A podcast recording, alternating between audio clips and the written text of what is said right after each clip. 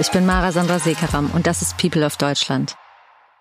Herzlich willkommen beim People of Deutschland Podcast. Tuba, ich freue mich sehr, dass du heute hier bist. Schön hier zu sein. Du hast eben erzählt, dass du aus dem Winterschlaf äh, wieder auferstanden bist. Wie ist denn dein Jahr gestartet? Also mein Jahr ist relativ entspannt gestartet. Ähm, habe ich mir auch genauso vorgenommen. Ich habe Silvester schon ganz ruhig verbracht in äh, meiner schönen Wohnung in Köln mit äh, einer meiner Schwestern und meiner Nichte und einer Freundin und das war sehr, sehr schön.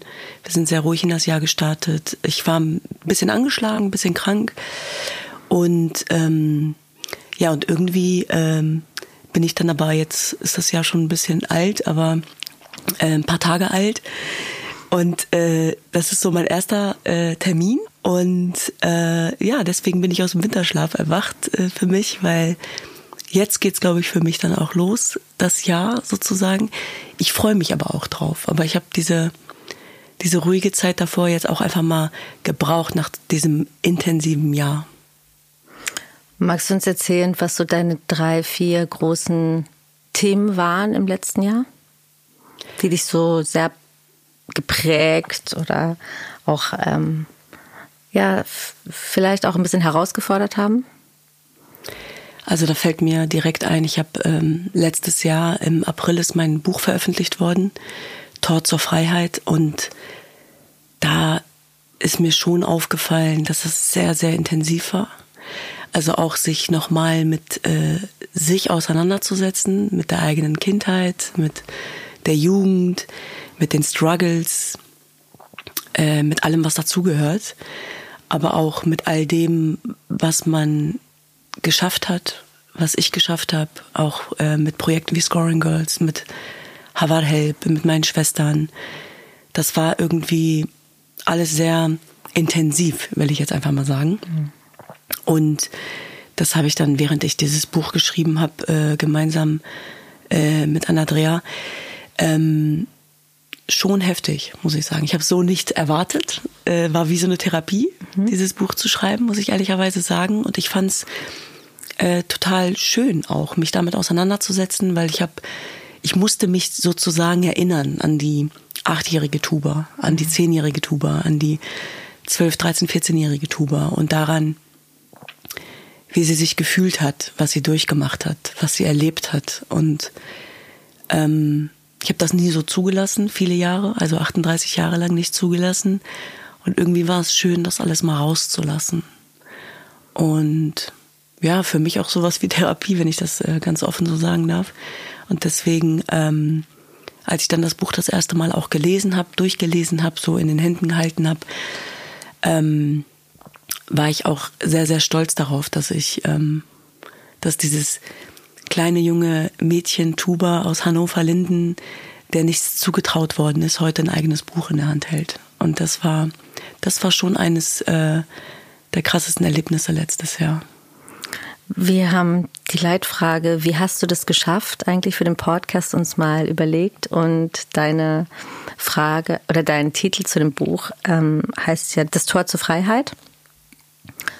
Und das beschreibt ja diesen Weg, wie man es geschafft hat, mit einem Migrationsvordergrund, mit einer riesengroßen Familie, mit diesem, mit der Identitätsfrage zwischen Deutsch und deiner kurdischen Kultur daraus dich selber zu entwickeln, hat mit Sicherheit viele Herausforderungen ja mit sich gebracht.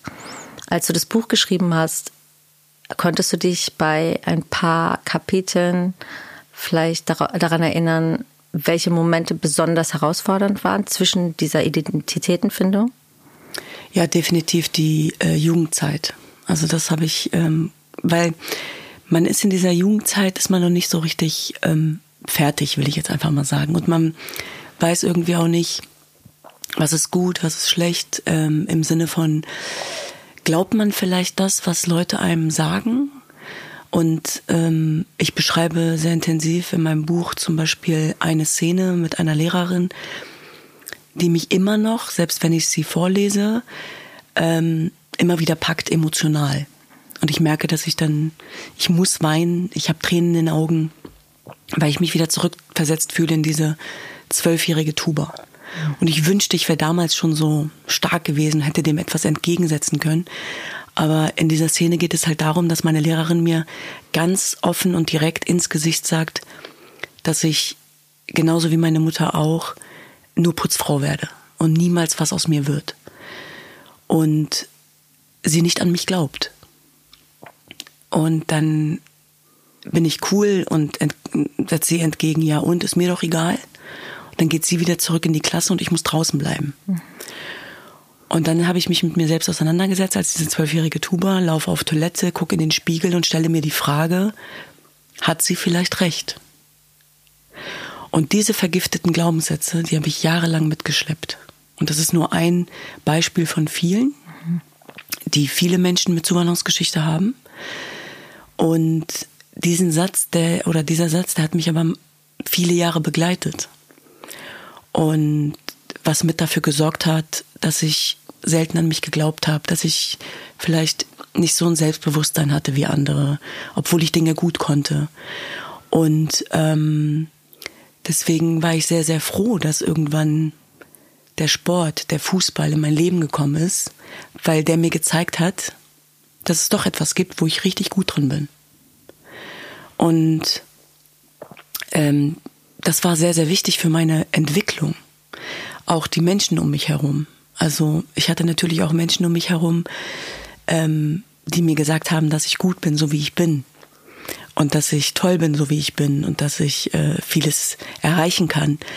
Und trotzdem war immer der Satz meiner Lehrerin in meinem Hinterkopf. Und das hat natürlich auch viel äh, eine Rolle gespielt in meinem Werdegang, ganz klar. Auch, dass ich nicht den klassischen Weg gegangen bin des Studiums. Ähm, ich will nicht sagen, ich habe mich dumm gefühlt oder so, aber ich wusste halt auch, unter uns, äh, wenn Sommer ist, äh, werde ich mich dann hinsetzen und stud äh, wirklich äh, studieren und lernen oder will ich lieber in der Sonne chillen? Ähm, naja, es ist auch natürlich da so die Autorität, ne? Also vielleicht diese Berührungsangst, wieder in ein autoritär ähm, bevormundendes System zu kommen wo du wieder bewertet wirst von außen innerhalb eines Systems, was vorgegeben ist. Ne? Absolut, genau. Aber ist es beim Fußball nicht auch so? Ja, und da war ich mir, da hatte ich aber die Selbstsicherheit, ähm, weil ich wusste, ich bin verdammt gut. Und ähm, eine, eine sonderlich gute Schülerin war ich nie, also ich war nicht herausragend. Ähm, jetzt unter uns, mir wurde auch nie wirklich beigebracht, wie man vernünftig lernt. Also ich komme aus einer Großfamilie mit zehn Geschwistern. Äh, wenn ich von der Schule nach Hause kam, ähm, habe ich meinen Rucksack in die Ecke geschmissen und bin auf dem Bolzplatz Fußball spielen gegangen. Und ähm, klar waren meine Eltern, also mein Vater war da sehr hinterher, dass Bildung ein sehr wichtiger Teil unseres Lebens sein muss. Und ihm war es wichtig, dass wir eine Ausbildung machen, dass wir studieren und allem drum und dran. Aber ähm, ich habe das nie so gesehen für mich. Hm. Eben auch aufgrund dieser Erfahrung bestimmt auch. Aber äh, machen wir uns nichts vor. Und im Fußball natürlich wirst auch du da bewertet nach Leistung, gar, gar keine Frage. Und ich hatte das Glück, ähm, dass ich sehr gut Fußball spielen konnte. Und deswegen hat mir da das wenig ausgemacht. Ich hatte nur dann Probleme. Ich hatte natürlich auch Trainer, die mal gesagt haben, so jetzt wird das eine komplizierte Übung, Tuba bitte einmal hinten anstellen. Äh, das ist für Menschen mit Abitur. Also das habe ich auch erlebt, auch auf dem Fußballplatz. Ne? Ich mach, ähm, der Fußballplatz ist ja nicht frei davon. Es ist ja auch ein Quer, Querschnitt der Gesellschaft, äh, der da auf dem Fußballplatz ähm, zusammentrifft. Das habe ich natürlich auch da erlebt, konnte es aber in diesen Momenten ähm, anders verdauen. Anders verdauen. Mhm. Und ähm, genau. Deswegen, ja, um auf deine Frage zurückzukommen, natürlich gibt es das auch auf dem Fußballplatz. Was war deine Lieblingsposition? Auf dem Spielfeld? Offensiv zu spielen. Also auch Tore vorzubereiten, Tore zu machen. Ich habe viele Jahre ähm, die Zehn auf dem Rücken getragen, aber nur ein paar Jahre auf der Zehn gespielt. Und dann immer rechtes Mittelfeld. Ich weiß gar nicht, ob dir das was sagt, aber mhm. und dann irgendwann, äh, je älter ich wurde, desto mehr wurde ich nach hinten verfrachtet. Mhm. Ich habe dann hinten rechts meine Karriere beendet. Und aber am liebsten habe ich natürlich vorne gespielt. Progressiv. Und, äh, ja. Und diese Energie, diese progressive Energie, vorwärts zu gehen, andere zu unterstützen, sich auch ein bisschen mehr zu trauen, wo findet sich denn diese Energie jetzt in deinem Leben? Ganz klar natürlich äh, bei unserer Menschenrechtsarbeit. Also bei Harvard Help aber vor allem auch bei meinem Herzensprojekt den Scoring Girls, ganz klar. Ich, ähm, ja, ich habe die Scoring Girls ins Leben gerufen, genau aufgrund meiner ganz persönlichen Geschichte. Ich ähm, habe diese ganzen jungen Mädchen gesehen und ich habe ganz viele kleine Tubas gesehen. Ich habe ganz viele kleine Tubas gesehen, die das Gefühl hatten, nicht dazuzugehören, die das Gefühl hatten, ähm, nicht ernst genommen zu werden, die das Gefühl hatten, dass sie sich noch so sehr anstrengen können und äh, vielleicht doch nichts erreichen. Und deswegen war es mir total wichtig, die Scoring Girls ins Leben zu rufen, einen Ort zu schaffen, wo genau diese Mädchen sich frei entfalten können. Und zwar nicht nur auf dem Fußballplatz, sondern auch neben dem Fußballplatz. Das ist mir ganz wichtig. Und ähm, sie auch zu empowern. Und ich glaube, wir sind dann erfolgreich, und das schaffen wir im Moment auch mit den Scoring Girls an zehn Standorten. Wir sind in Berlin, wir sind in Köln, wir sind im Irak, ähm, wo wirklich junge Mädchen, und das ist der Erfolg, an sich selbst glauben, äh, ihren Wert erkennen, wissen, dass sie gut sind, dass sie toll sind, dass sie nicht die besten Noten haben müssen und trotzdem Teil dieser Gesellschaft sein dürfen.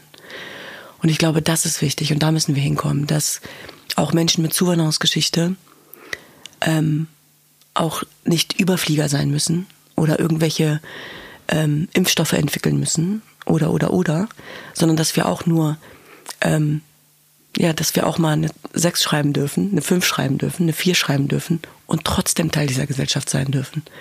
Und ich glaube, oder sind. Und ich glaube, das ist ganz wichtig, dass wir auch das vermitteln, auch den jungen Menschen da draußen. Und vor allem, ich mache das ganz konkret eben mit den Scoring Girls.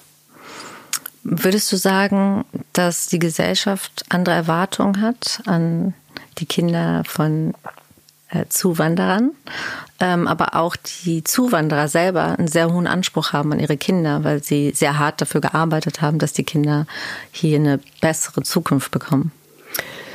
Ja, also meine, meine Eltern haben immer gesagt, ähm, wir haben so hart gearbeitet, damit ihr irgendwann einen Stift in der Hand halten könnt. Das heißt, ich erinnere mich auch an meinen Vater, an meine Onkels, Tanten, die ähm, am Fließband gearbeitet haben, unter Tage gearbeitet haben. Ähm, dieser Geruch von Schweiß, dieser Geruch von ähm, äh, Gummi und allem drum und dran, der ist noch in meiner Nase als Jugendliche. Ich erinnere mich noch ganz genau an diese, diese Abende, äh, wo wir ruhig sein mussten, weil äh, dann irgendwann Nachtschicht war für, für den Onkel, für den Papa und, und, und. Und natürlich war dieser Anspruch da, äh, auch von Elternseite aus, die gesagt haben, 100 Prozent reichen nicht. Ihr müsst 200 Prozent geben. Auf euch wird anders geguckt. Und man selbst hatte natürlich dann auch diesen Anspruch. Wir haben es ja auch gemerkt, wenn wir in der Schule waren. Wir alle. Du, ich, alle mit Zuwanderungsgeschichte. Wir wussten, dass wir immer ein bisschen mehr geben müssen. Hm. Und das ist äh, definitiv nicht fair. Ich bin in diesem Land geboren und aufgewachsen. Ich bin Deutsche. Ich fühle mich sehr deutsch. Und äh, ich bin aber auch Kurdin. Ich bin Jesidin. Und es ist vollkommen in Ordnung, beides zu sein. Aber ich möchte nicht doppelt so viel geben müssen, nur um Teil dieser Gesellschaft sein zu dürfen. Und ähm, wer entscheidet das überhaupt? Und deswegen habe ich für mich relativ schnell oder wir auch für uns als, als Geschwister relativ schnell ähm, begriffen, äh, dass das keiner von außen entscheiden darf. Ob ich Teil dieser Gesellschaft bin oder nicht, ob ich deutsch bin oder nicht, sondern dass wir das selbst entscheiden. Und trotzdem, ja, ähm, mussten wir immer mehr machen als unsere deutschen Freunde, ganz klar. Wenn ich dir jetzt einen Zauberstab gebe und sage, du darfst jetzt mal über das Thema Integrationsarbeit, Integrationsbewusstsein, ähm, Integrationsverständnis in Deutschland gehen und könntest ein bisschen zaubern. Was wären die drei Dinge, die du dir wünschen und die du gerne verändern würdest? Tatsächlich, was ich jetzt ganz konkret mache, auch mit meiner Arbeit oder wir auch mit, mit unserer Arbeit, nämlich ähm, mehr in die Begegnung zu gehen, in den Austausch. Ich bin ein ganz großer Fan davon und das ist so, so wichtig. Und in Zeiten von Digitalisierung verpassen wir es leider, auf Menschen zuzugehen. Wir verpassen es, uns zu unterhalten. Unsere Elterngeneration hat das ganz viel gemacht. Sie sind sehr viel in Austausch gegangen, haben sich mit anderen Kulturen auseinandergesetzt. Auch deutsche Nachbarn sind zu uns nach Hause gekommen. Und, und, und. Und das findet gegenwärtig gar nicht mehr statt fast.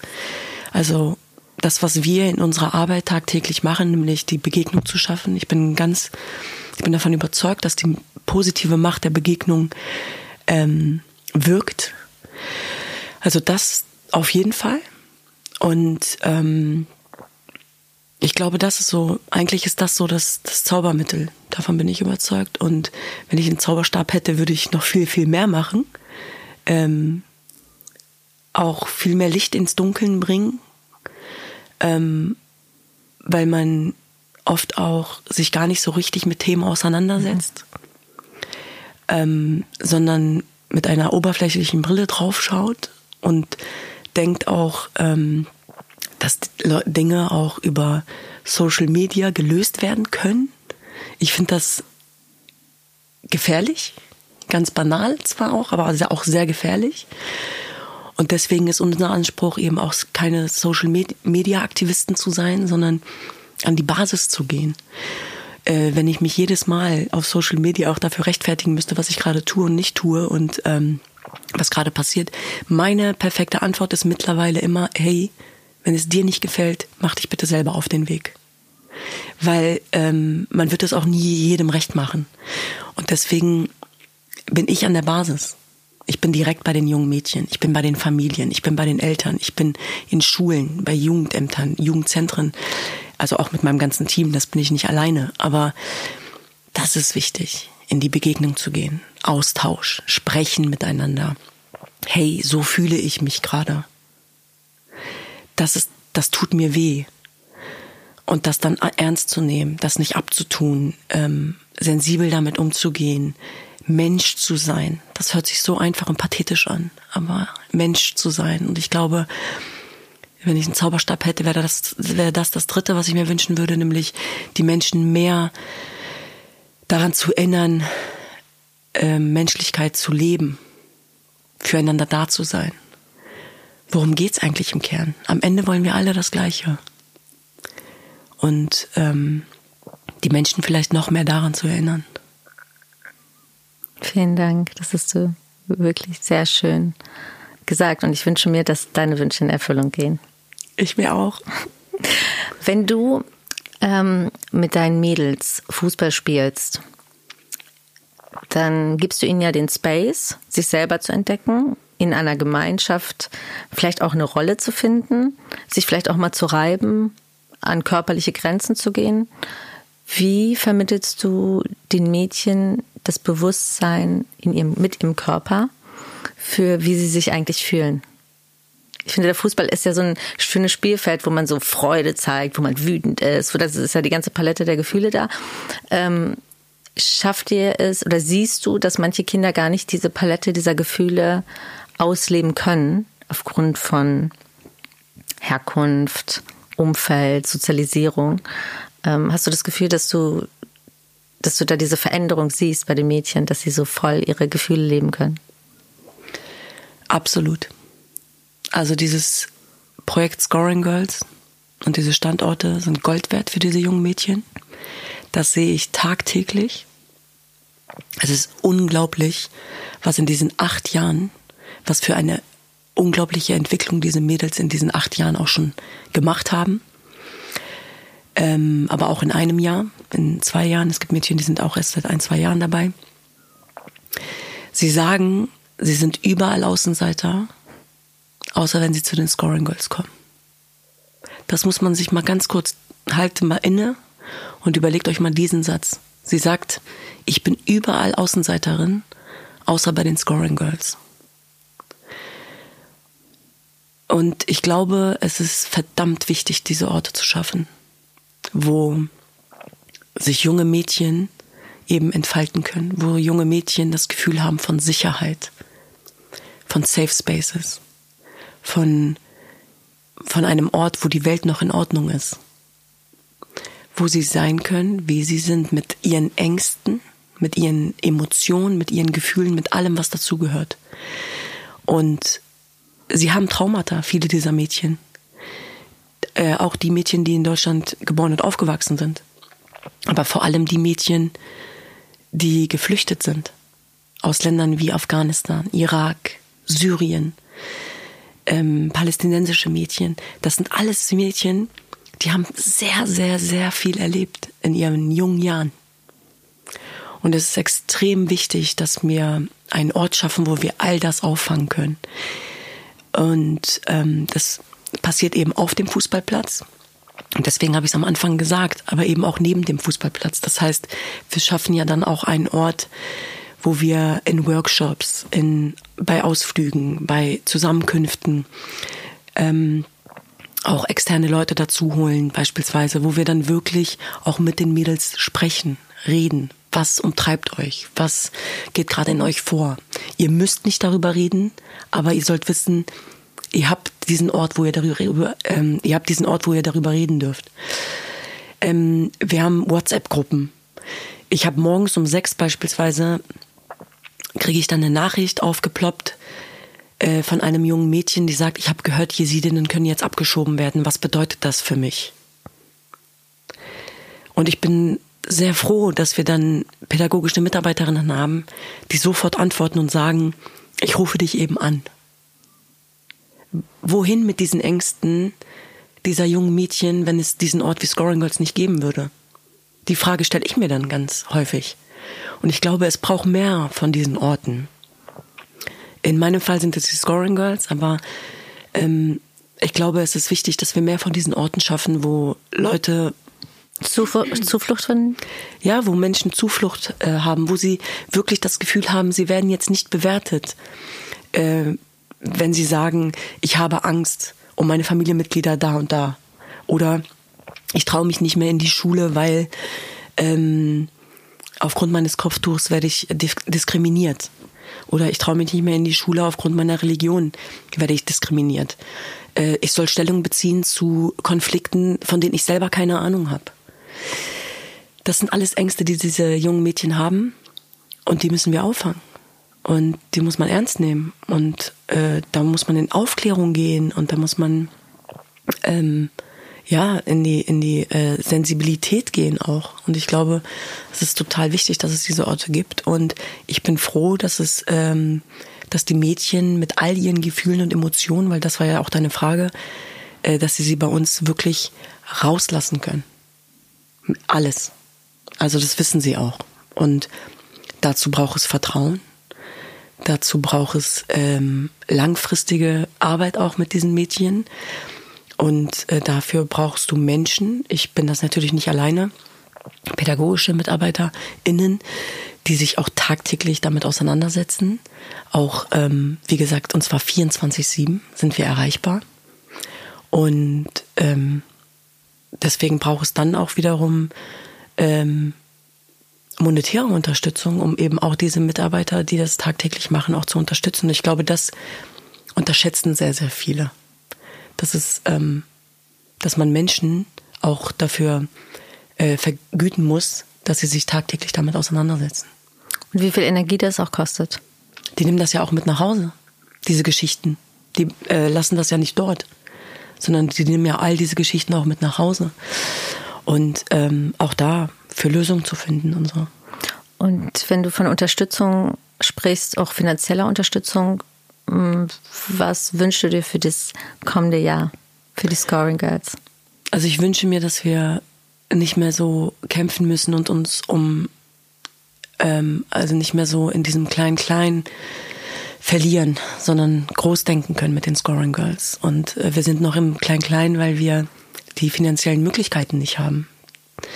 Und wenn wir die aber hätten, dann könnten wir dieses Projekt noch viel größer denken. Und ich wünsche mir, dass wir mit finanzieller Sicherheit sozusagen noch mehr Mädchen erreichen können. Im Moment erreichen wir über 500 Mädchen aus äh, über 15 verschiedenen Nationen und ihre ganzen Familien. Und ich wünsche mir, dass wir noch mehr Mädchen erreichen können. Und um das gewährleisten zu können, braucht man diese finanzielle Unterstützung und diese Sicherheit. Dieses Engagement zu heilen oder den Raum zu geben, zu heilen, diese Energie damit reinzugeben, die Verantwortung zu tragen, das Bewusstsein auch dafür zu haben, was wichtig ist, was richtig ist, was notwendig ist. Würdest du sagen, dass du das in deiner Familienstruktur gelernt hast? Absolut, ja. Ich äh, bin Kurdin, ich bin Jesidin und meine Religionsgemeinschaft wird verfolgt, seitdem es sie gibt. Und ich bin mit diesen Geschichten von Verfolgung und Vertreibung groß geworden. Also das war immer Thema bei uns zu Hause. Das heißt, das Privileg von Sicherheit gab es bei uns eigentlich nie. Und ähm, deswegen haben wir uns immer damit auseinandersetzen müssen, was es bedeutet, ähm, wenn Menschen aufgrund ihrer Religion, ihrer Herkunft ähm, das Schlimmste erleben. Und als ähm, und meine Eltern haben uns auch so großgezogen. Sie haben immer gesagt, Mensch ist Mensch. Und mein Vater hat, also seitdem ich ihn kenne, schon als Jugendliche, als junges Mädchen, die unterschiedlichsten Menschen waren bei uns zu Hause, die mit unterschiedlichen äh, Herkünften, weil er schon sehr früh anderen Menschen geholfen hat, äh, in Deutschland Bleiberecht zu bekommen. Er hat ihnen geholfen bei Asylverfahren und allem drum und dran. Und diese Menschen waren dann zwischendurch sogar bei uns zu Hause. Wir waren schon ein Riesenhaushalt mit elf Kindern, 13 Leute und dann gab es aber immer noch Platz für diese Menschen. Und so sind wir groß geworden, anderen Menschen zu helfen. Und äh, mein Vater hat immer gesagt, Mensch ist Mensch. Und so sind wir groß geworden und deswegen, als dann 2014 der sogenannte Islamische Staat in den Irak einmarschiert ist und ein Völkermord ähm, begonnen, begonnen hat an meiner Religionsgemeinschaft, war für uns ganz klar als deutsche Jesidinnen, dass wir da jetzt natürlich laut sein müssen, dass wir da sein müssen. Und weil es eben in Deutschland niemanden interessiert hat, was da passiert. Und dann sind wir losmarschiert und wir haben angefangen, darüber zu berichten, darüber zu reden, das zu erzählen. Und wir waren deutschlandweit unterwegs. Und uns war von Anfang an klar, und deswegen ist das bei Harvard Help auch ähm, ganz klar, dass wir multiethnisch und multireligiös arbeiten. Das heißt, es geht, es ging nie nur um Jesiden. Unser, unser Verein ist zwar gegründet auf der Asche des Völkermords an den Jesiden, aber wir haben Frauenhäuser im Irak, wir haben Frauenhäuser in Afghanistan. Wir sind viele muslimischen Ländern. Wir ähm, unterstützen wirklich multiethnisch, multireligiös, weil wir so groß geworden sind. Und es ist ähm, sehr, sehr wichtig, das auch so zu denken.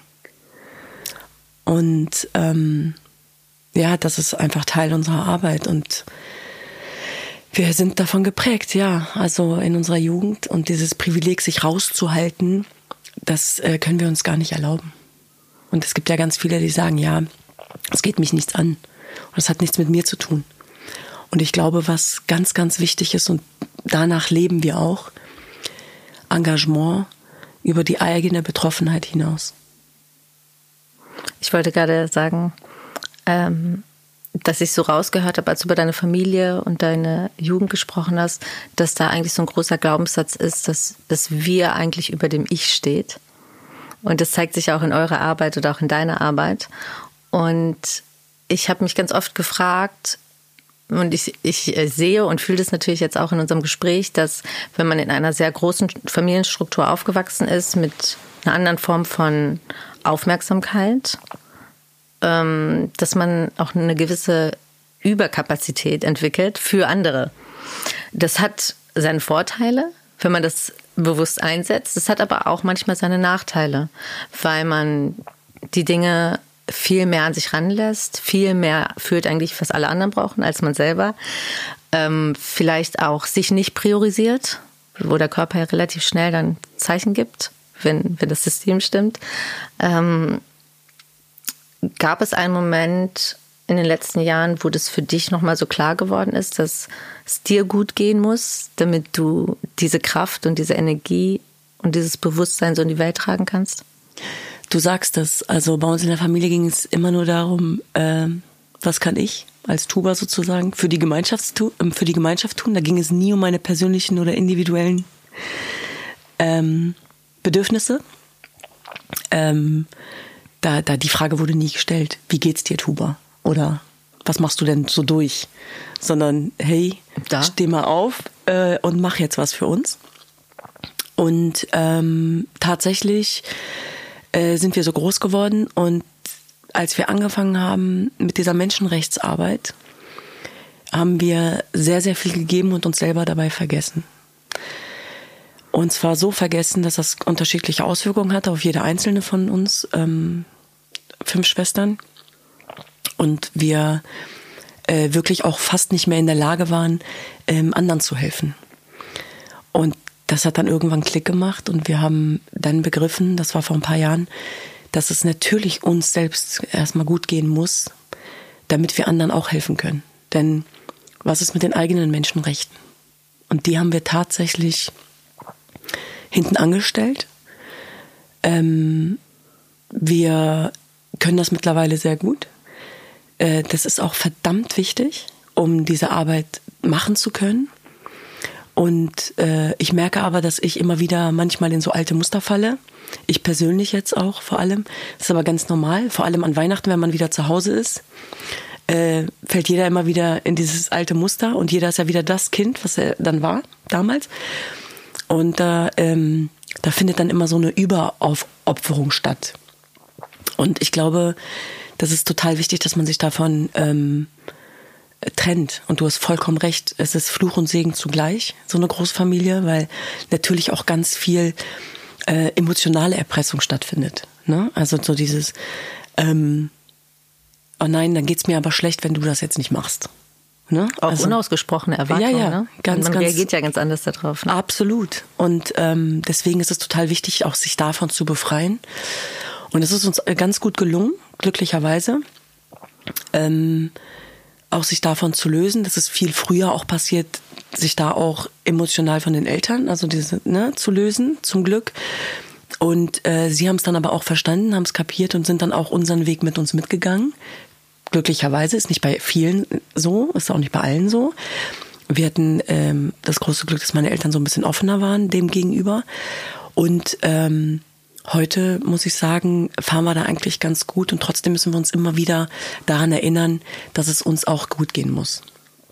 Und wenn es mal ist, dass wir auf einem Samstag äh, mal das auch genießen, auf den Markt zu gehen und unseren Obst zu kaufen. Und ich sehne mich auch immer so total nach Routinen die ich jahrelang hatte und aufgrund dieser Menschenrechtsarbeit einfach nicht mehr habe. Mhm. Ähm, das fehlt mir schon ein bisschen, so Routine, wo ich weiß, ich gehe jetzt jeden Mittwoch zu meinem Training. Äh, so, mhm. ne? Oder ich gehe zum ähm, Käsehändler um die Ecke und der weiß genau, was ich will. So, hallo Frau Teckerl, fünf Scheiben, so richtig deutsch, aber auch richtig routiniert und richtig schön und entspannt.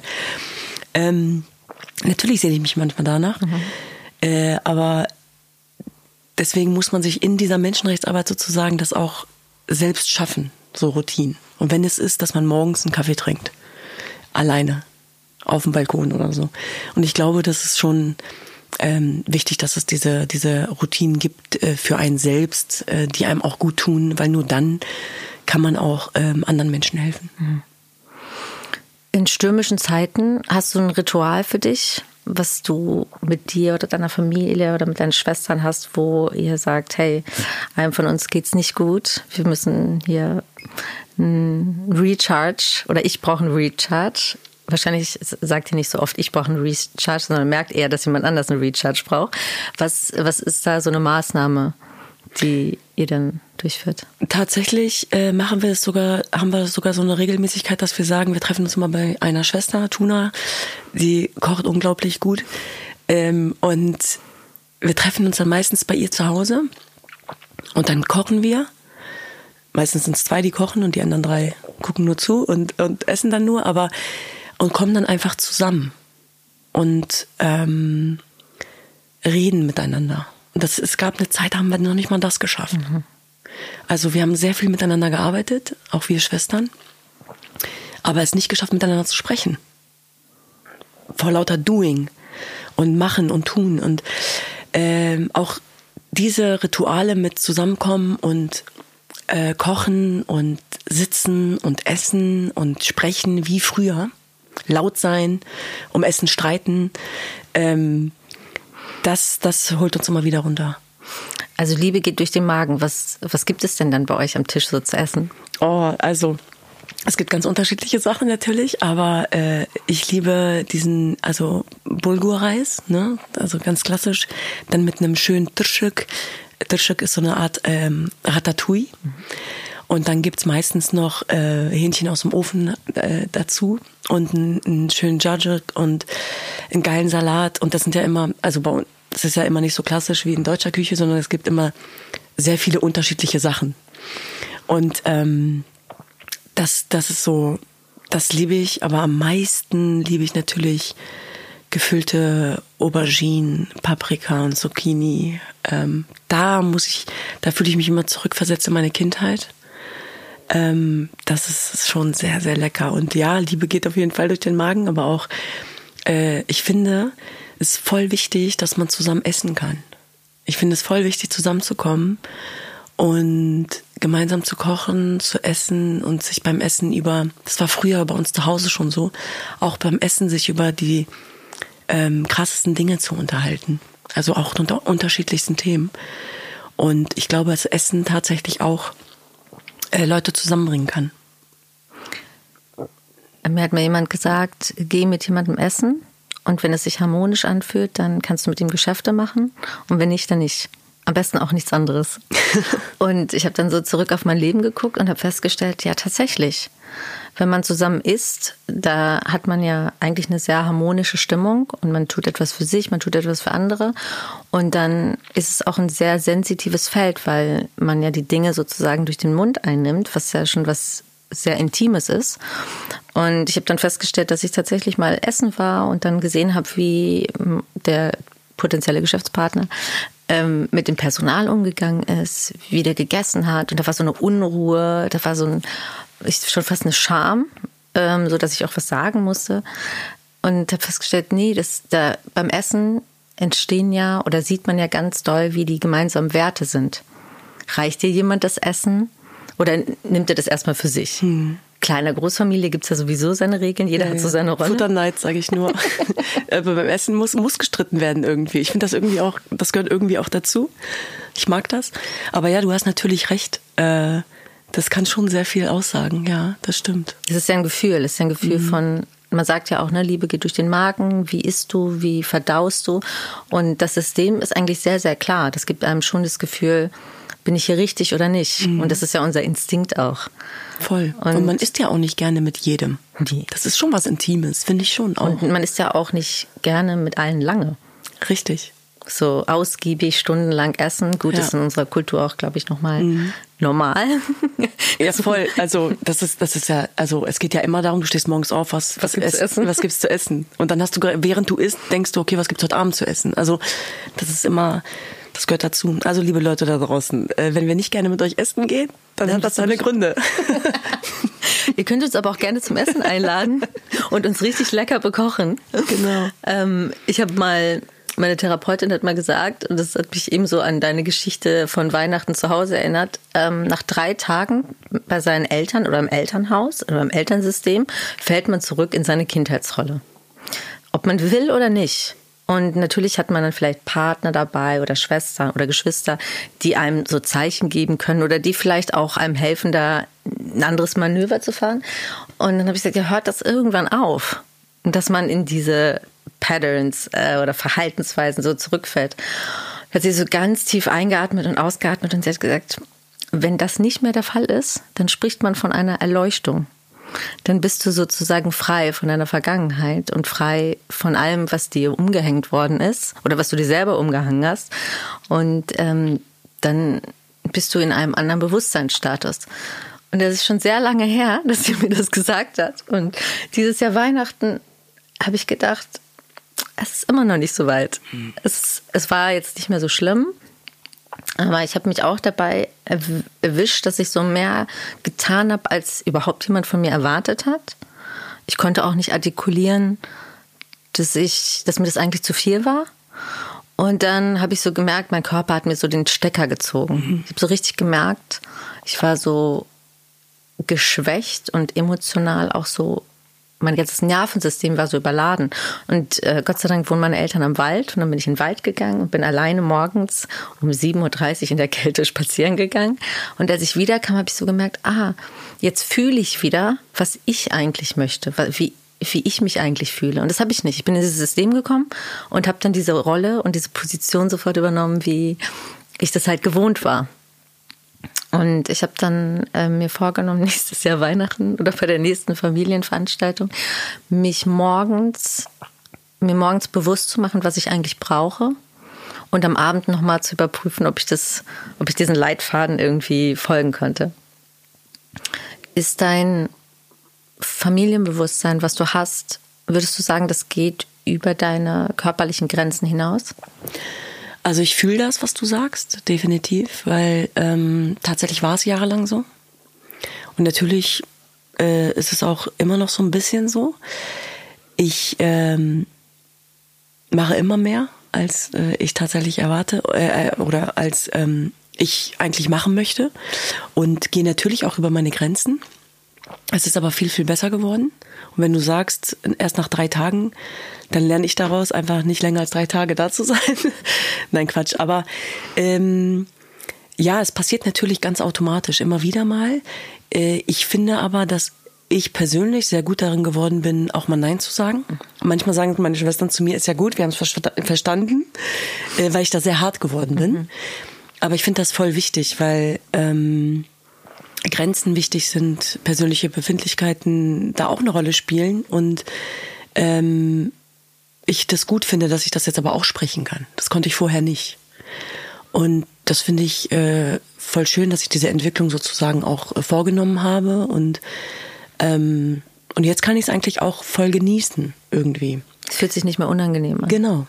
Es fühlt sich nicht mehr unangenehm an und auch mal Nein zu sagen heißt ja nicht, dass man Nein zu etwas sagt, sondern ja zu sich selbst. Und ich glaube, das ist voll wichtig. Und das Bewusstsein gibt einem natürlich dann das gute Gefühl. Absolut. Mhm. Würdest du für mich ähm, deine Augen schließen? Und mal so durch deinen Körper fühlen? Wenn du so oben anfängst an deinem Kopf und dann so über dein Gesicht runtergehst, über deinen Hals, die Hände, die Hüfte. Gibt es so einen Ort für dich, der vielleicht so ein bisschen unbequem sich anfühlt, wo es vielleicht ein bisschen eng ist oder ja, wo es zwickt, vielleicht auch ein bisschen taub ist? Also ich spüre auf jeden Fall an meinem Hals, wie man wahrscheinlich auch hört, dass äh, ähm, ich die letzten Wochen auf jeden Fall angeschlagen war und meine Stimme so ein bisschen darunter gelitten hat, beziehungsweise mein Hals. Ich hatte auch ähm, ganz schlimm Husten. Ich weiß, dass es vielen so ging, aber bei mir ist es so, wenn ich so eine Überlastung habe, das ist mir schon aufgefallen, dann schlägt sich das immer nieder auf meine, auf meine Stimme. Das ist mir schon aufgefallen und hat natürlich auch immer was zu bedeuten, ne?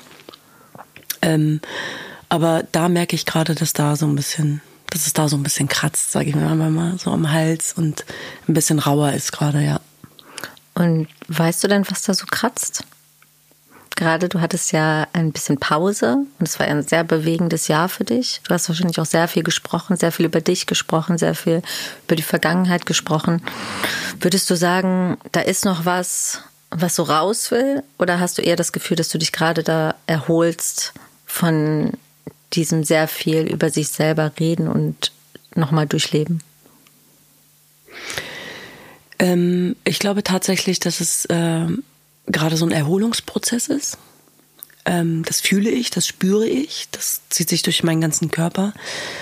Und ich ähm, mag das irgendwie auch.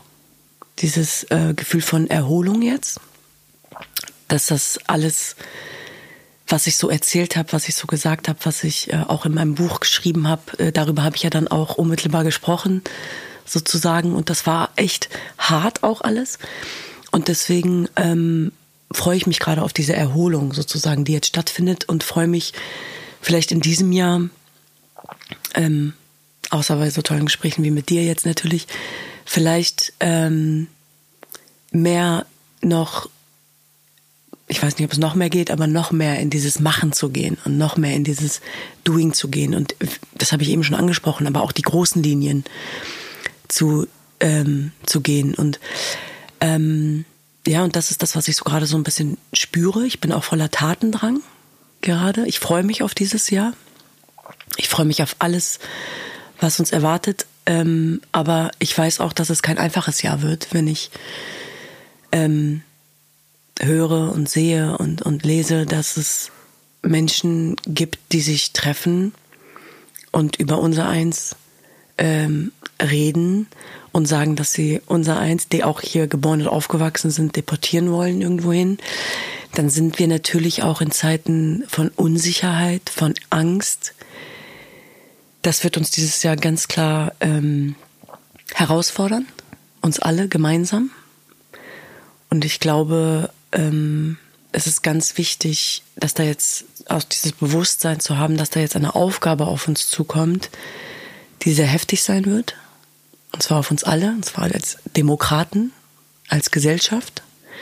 Und da ist es dann auch ähm, egal, woher jemand jetzt kommt, sondern dass wir uns zusammenschließen müssen gegen diesen Rechtsdruck. Und das wird eine harte Aufgabe, ähm, weil ich glaube auch viele vergessen haben, dass Demokratie keine Selbstverständlichkeit ist. Und jetzt schweife ich zwar wieder ab, nee. aber genau, ähm, ich freue mich einfach auch, ähm, das anzugehen, gemeinsam mit den ganz vielen tollen Menschen da draußen, die es auch gibt. Ähm, und auf die möchte ich mich auch konzentrieren und besinnen. Ja, vielleicht auch die Foundations, ne, die Verbündete äh, zu finden, die dieses ganze Thema auch nochmal emotionaler, starker transportieren können. Also ich habe festgestellt bei, bei dem Thema, ich habe auch Geflüchtete in meiner Familie. Also meine Eltern sind vor dem Krieg geflüchtet und der Rest kam danach. Und ähm, man sieht an den Kindern, man sieht an den Eltern, welche Spuren das hinterlassen hat. Die Generation Eltern, würde ich sagen, hat sich nicht so damit beschäftigt, weil sie so im Tun-Modus waren, äh, versorgen und schaffen. Und die Generation danach war dann damit beschäftigt, diese Identität zu finden zwischen dem einen Teil und dem anderen Teil, dem Neuen und dem Alten und vielleicht auch in diese Heilarbeit zu gehen.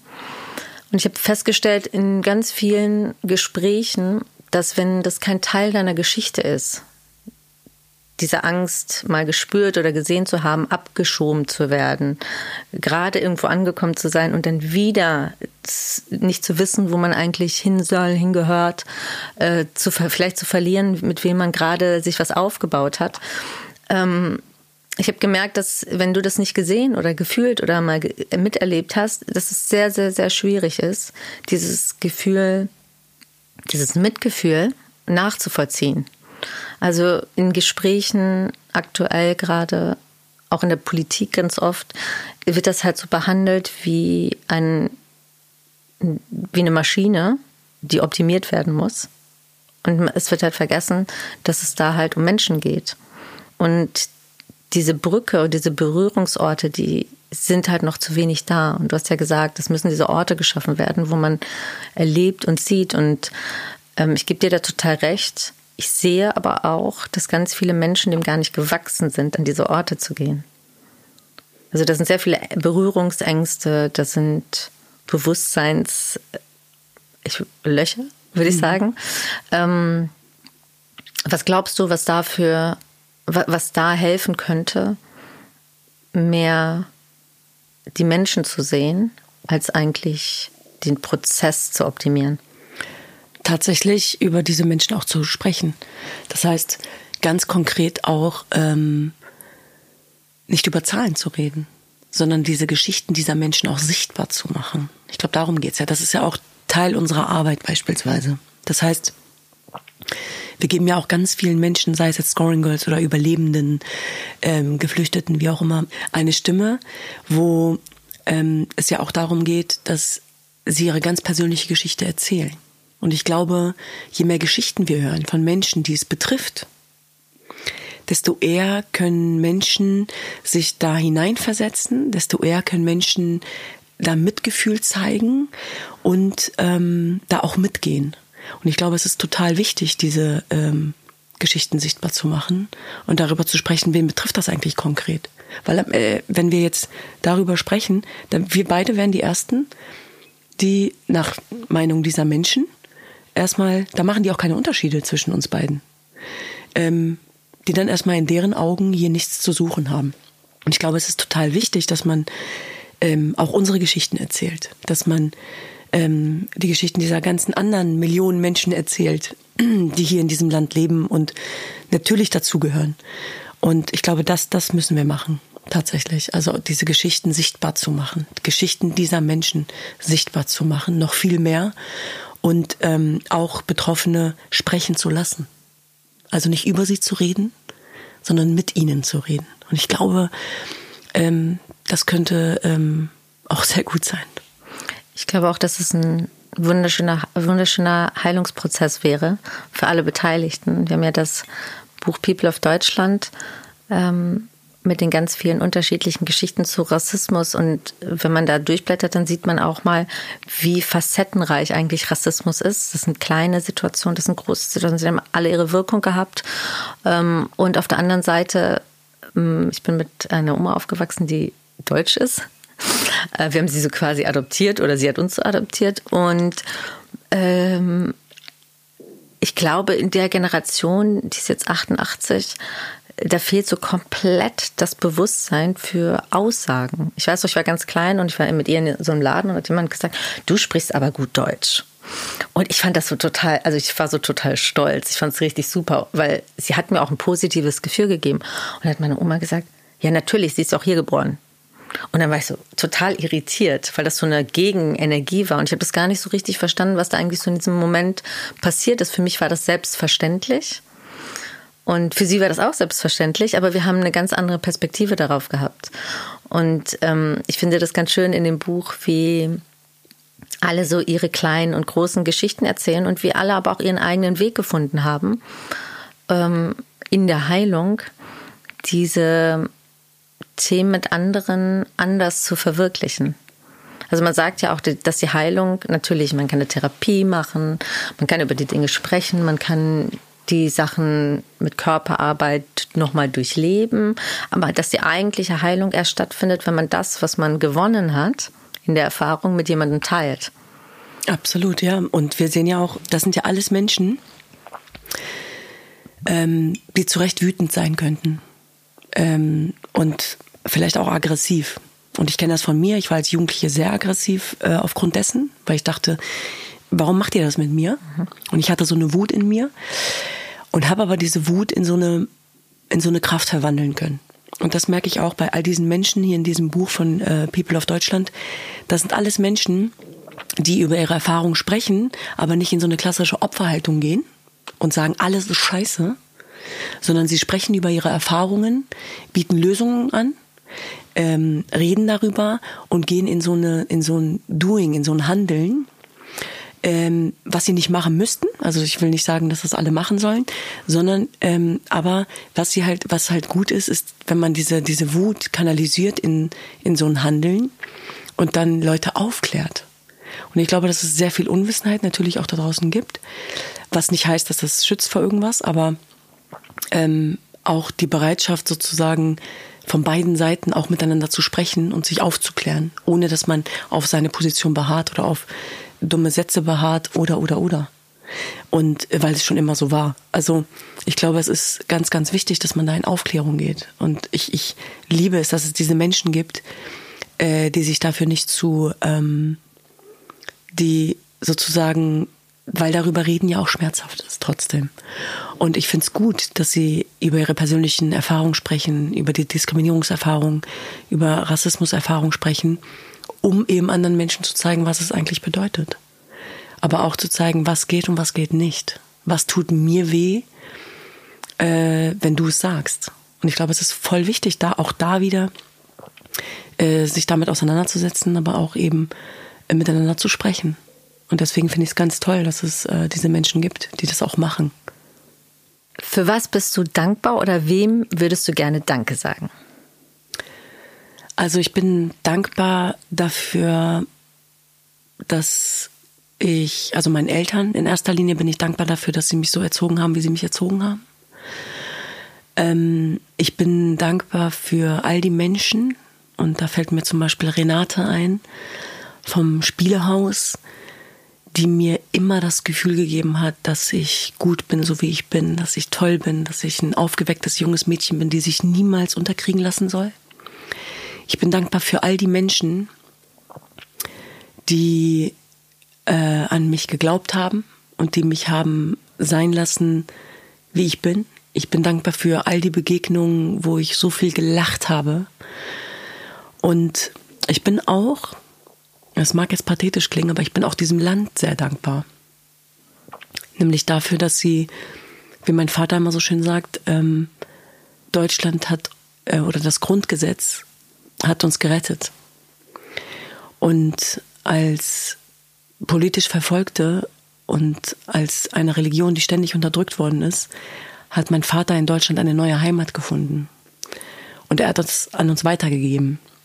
Wir sind hier geboren und aufgewachsen und ich bin diesem Land schon auch dankbar dafür, ähm, dass wir hier in Sicherheit leben, dass wir unsere Chancen ergreifen können. Wissentlich, dass man auch dafür kämpfen muss. Ne? Das ist auch ganz wichtig. Aber dafür bin ich eigentlich ganz dankbar, nämlich, dass ich meinen German Dream leben darf. Dass ich ein German Dream bin und dass es ganz viele Menschen da draußen gibt, vor allem mit Zuwanderungsgeschichte, die äh, ein German Dream sind und ihren German Dream leben. German Dream ist ja eine Organisation, in der du auch sehr aktiv bist. Willst du uns vielleicht erzählen, was da eigentlich so passiert?